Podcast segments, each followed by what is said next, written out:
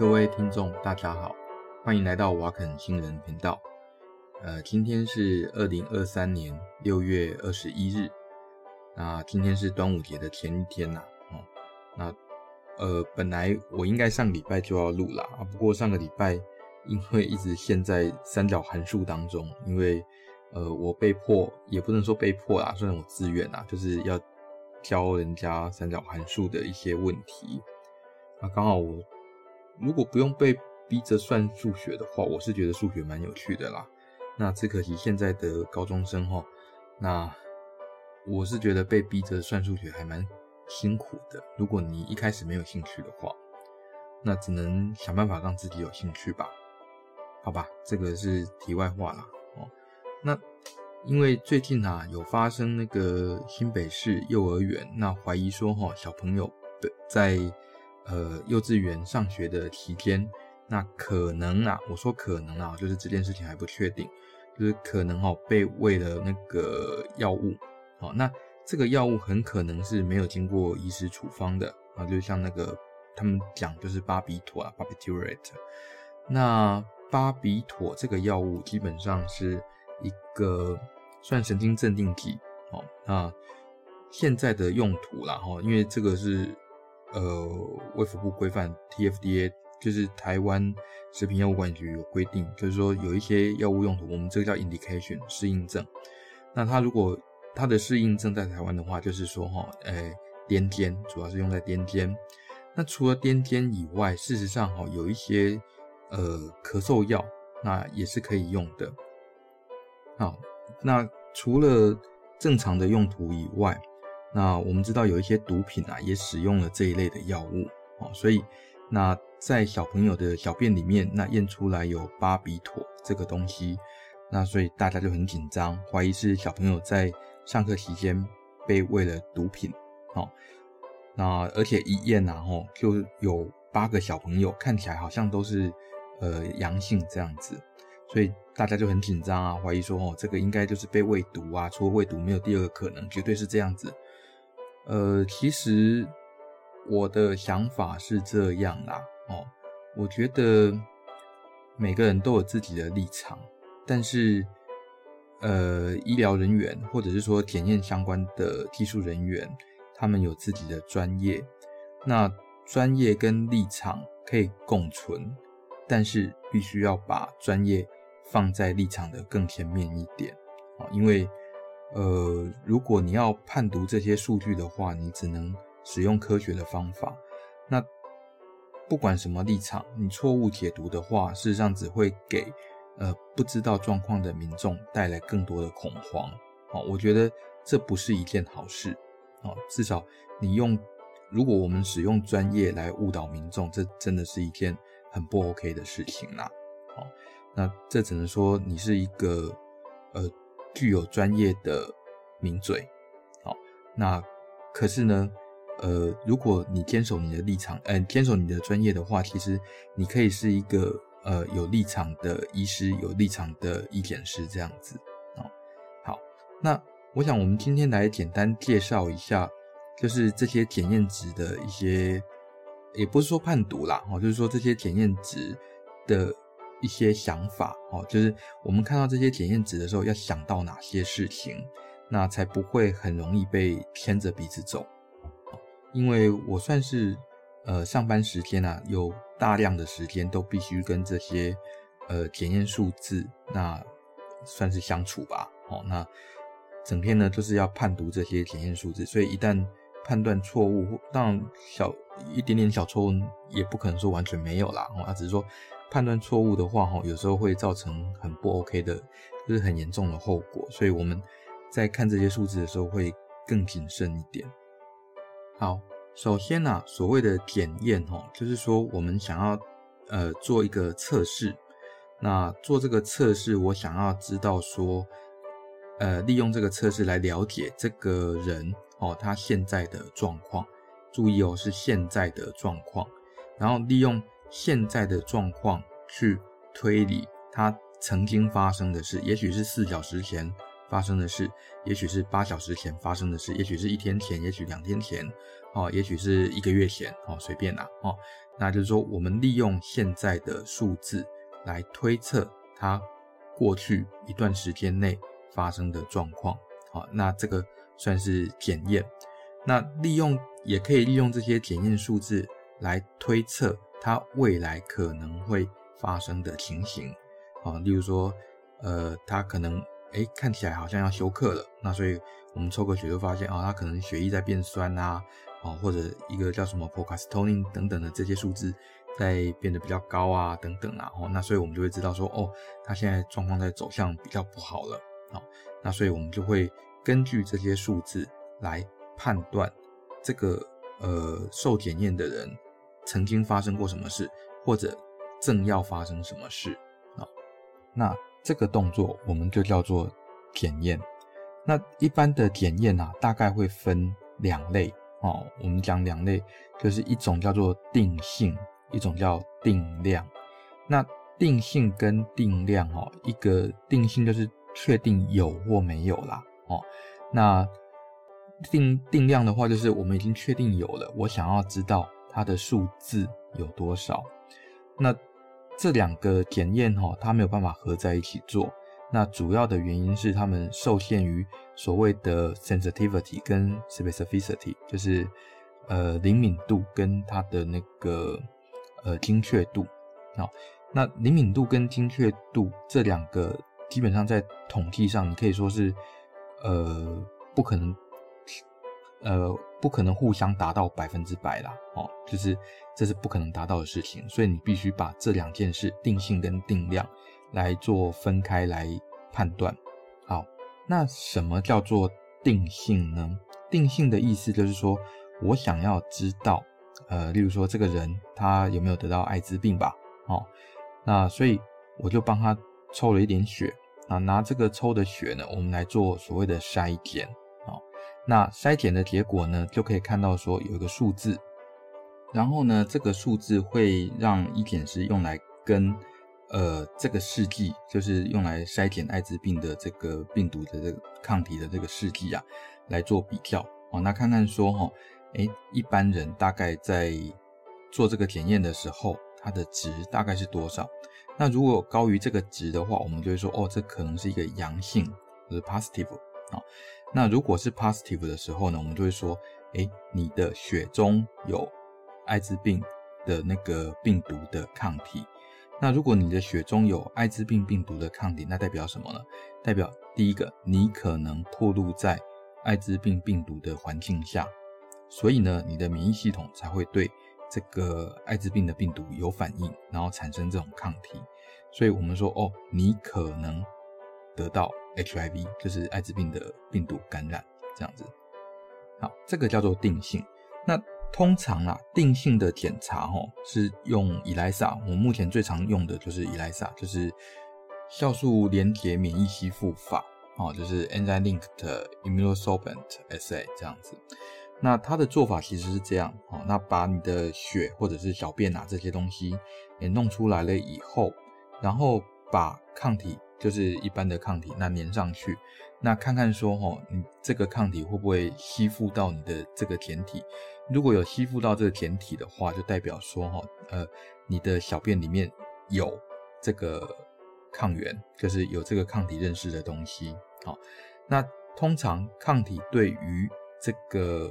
它认识的东西是相当的专一，我们说相当专一啦，哈，可是相当专一不等于百分之百。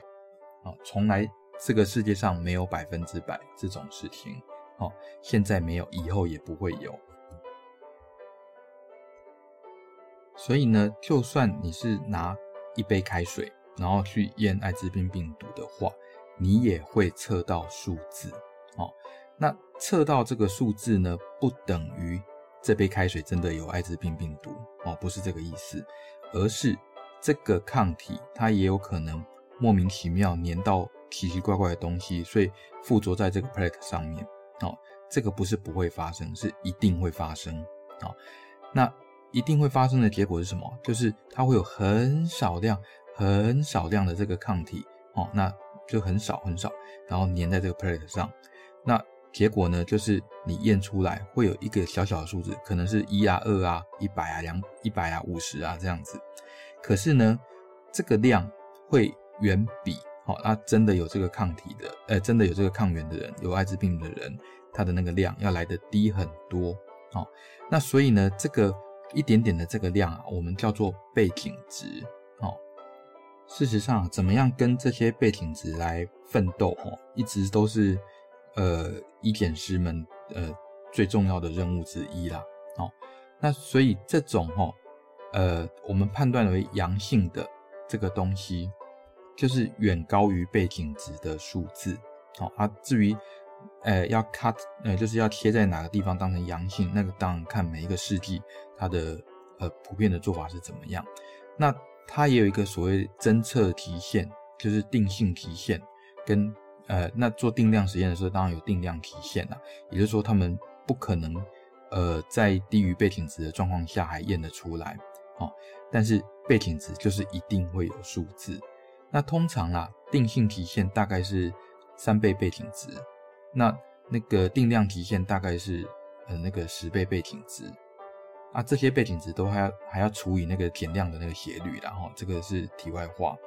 光定性我们能够验出来的那个背景值的，跟它跟背景值能分出来是三倍嘛，对不对？大约是三倍，也就是说定性能检测出来的检体比较，就能能检测出来阳性的那个机会会比较多，因为你只要比背景值高三倍，我们大概可以判断这个有问题。那定量的话要十倍，也就是要十倍以上，我们才有办法。精确去计算这些呃检体的量啊，它里面的那些，比如说艾滋病病毒的量啊，或者抗体啦，对不起啊，或者是说像巴比妥酸的这个量啊，也就是说定性跟定量，它们分别有自己的检验极限啊，这是它们呃最大的不同。那所以我们原则上啊是不可以拿一个呃定量的数字。然后去要求定性的检验，好，然后要求他要做得出来，因为在先天上他就是做不到。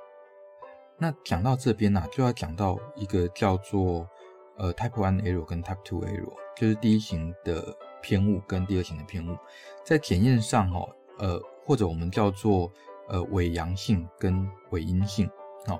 那什么叫伪阳性呢？就是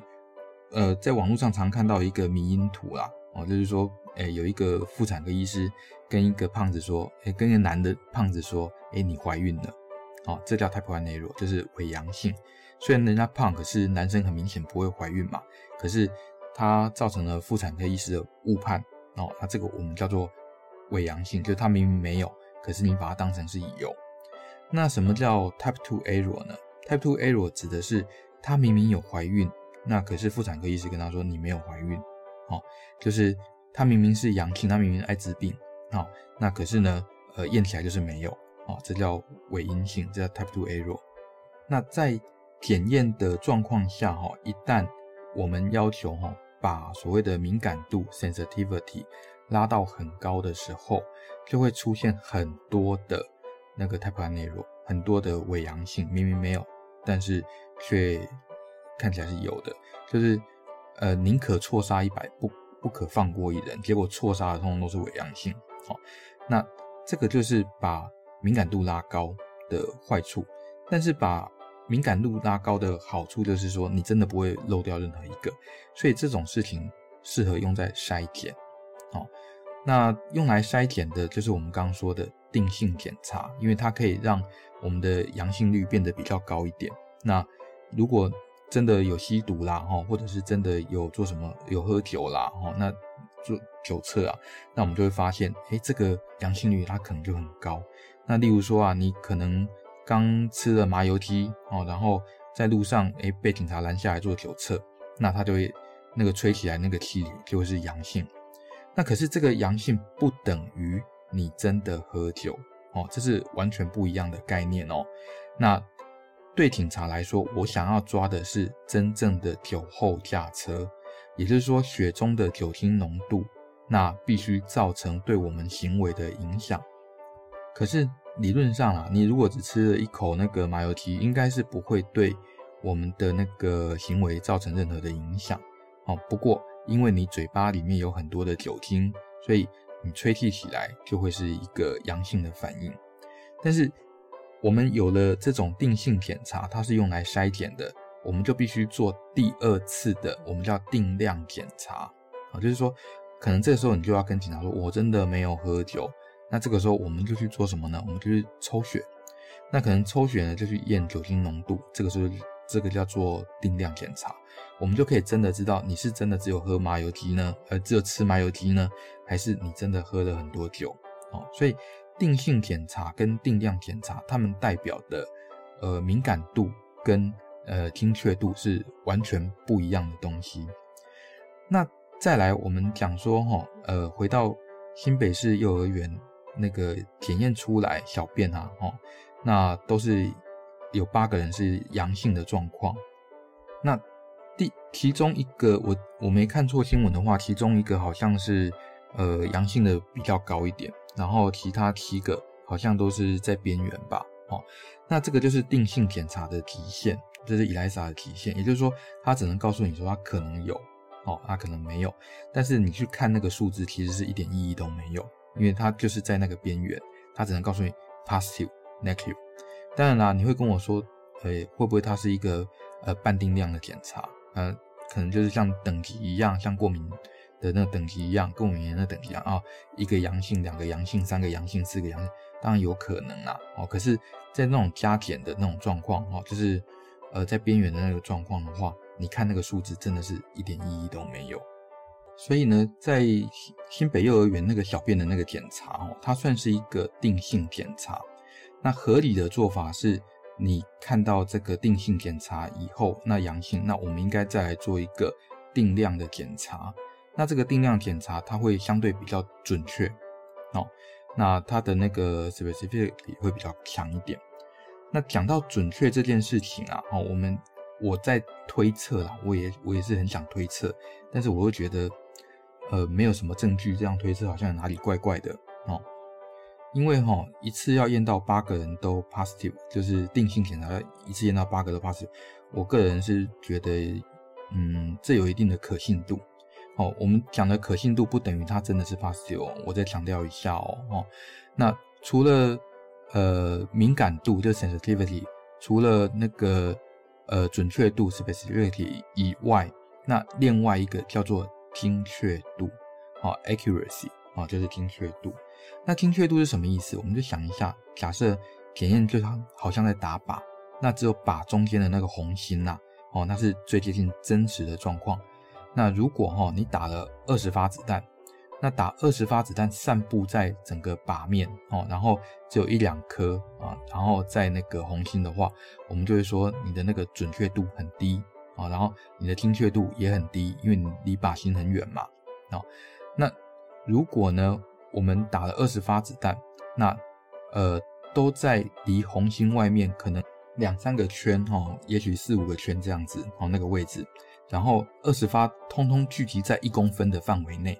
那我们就会说哈，你这是一个呃精确度相当高哦，就是你的那个 specificity 相当高。但是你的准确度 accuracy 非常低哦，为什么？因为你根本就没打到靶心，但是你打的每一个子弹啊，几乎都在同一个位置，所以你的精确度非常的高。所以我个人的判断啊，是这个新北市幼儿园的那个小便那个检查哦，那有可能就是发生这种状况哦，所以才会一些人验出来都阳性哦，然后。那有一个是特别高一点点这样子，那我们就会说，这可能就是因为这个仪器，呃，校正出问题。那校正出问题，一般来说也是看得出来啦。哦，啊，就是我们就是再验一次就好了，哦，啊，至于为什么新北市市政府哈会拖把检体丢掉，然后呃过了二十天然后再验一次，我是不知道啦。不过我是觉得这个整个作业流程也是呃。螺丝没上紧啊，这样子好，然后再来哈，有人说这个检验必须是零检出，其实讲句老实话，零哦就只存在数学里面呐。那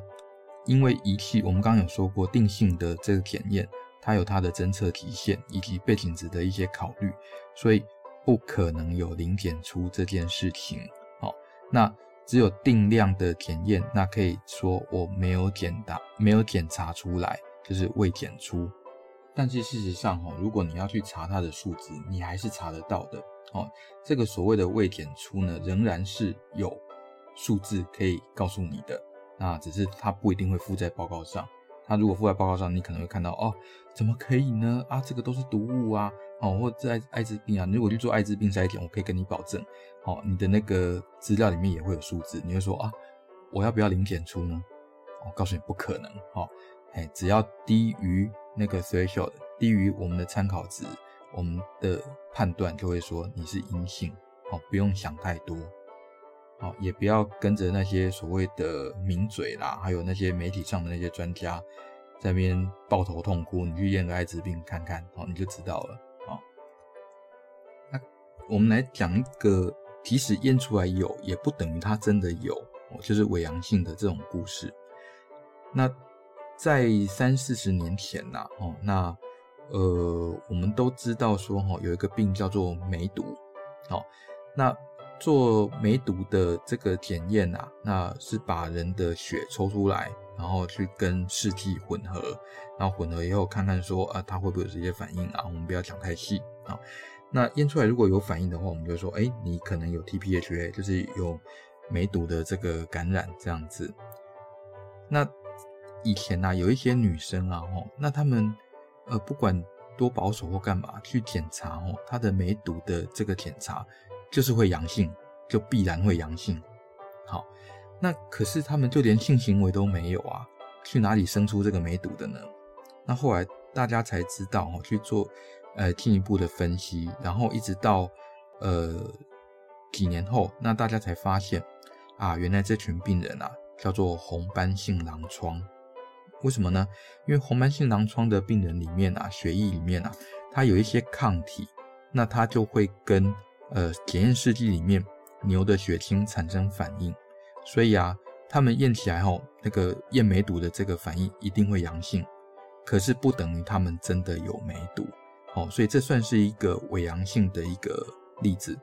但是这种伪阳性，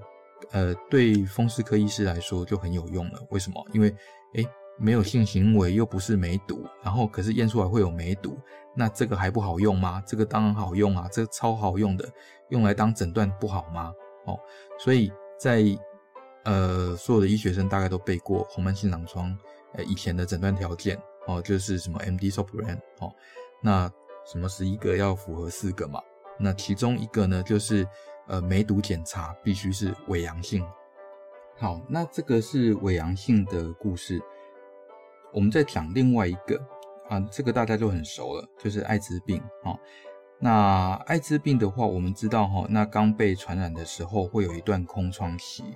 那这个空窗期，如果我们去做艾滋病的筛检的时候，也会是阴性的。为什么？因为这时候你抗体还没有产生，所以你做什么检查，那基本上艾滋病的那个病毒的筛检啊，通通都会是阴性哦。所以在这个状况下。我们就知道一件事，这些检验数字，哦，那必须跟呃我们看到的这个病人或者看到的这个状况要做一段吻合，而不是完全相信这些数字。完全相信这些数字啊，哈，那不配合呃事实的状况来看的话，那事实上，呃，你可能就是误导了这些人啊，或者是说。呃，误导了整个舆论，或者是呃造成各种恐慌。那合理的做法是拿那个简体再检查一次，或者呢是去送质谱仪。哦，那为什么？因为质谱仪是目前我们知道呃相最精准，也不能说最精准啊，就是呃最精确的一些检一个检查之一啦。哦，不过缺点是它很贵哦，非常贵，所以一般的筛检我们不会拿质谱仪来做哦啊。因为你拿一般筛筛检拿质谱仪来做也是非常的不合理啦，所以啊，新北市的幼儿园这件事情啊，我觉得，呃，现在到底有或没有哦，大概就是看质谱仪。好，那往好的方面想哦，就算真的之前是有未读好了哦，我我毕竟不是那个检调单位嘛，我也不知道有没有。那假设真的之前有未读，那现在新闻闹这么大，大概全台湾也都不敢了哦，全台湾的那个呃幼稚园们老师们大概也都不敢了。那假设没有的话，就是说没有未读这件事情的话，我觉得是应该要还给。